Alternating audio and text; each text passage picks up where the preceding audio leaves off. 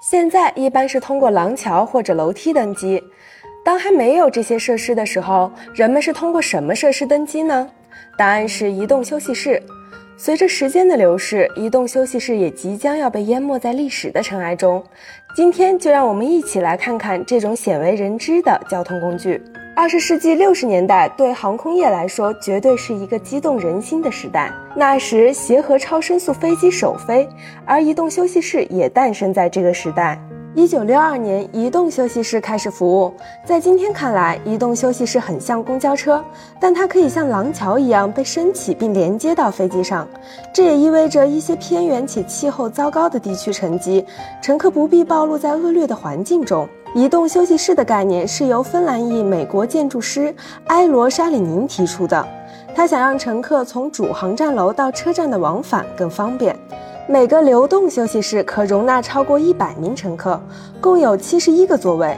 移动休息室长十六点四六米，宽四点八八米，高五点三三米，速度可达四十二千米每小时。华盛顿杜勒斯机场最初使用的移动休息室，将乘客运送到各个航班上，但随着廊桥和卫星客运大厅的出现，使得移动休息室的用处并不大，它被指定为客运大厅之间的交通运输。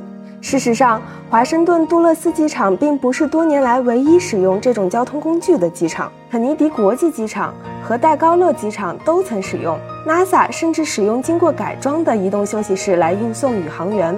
移动休息室也曾一度被视为机场基础设施的未来，但它的安全记录并不完美。二零一六年十月，今日美国报道称。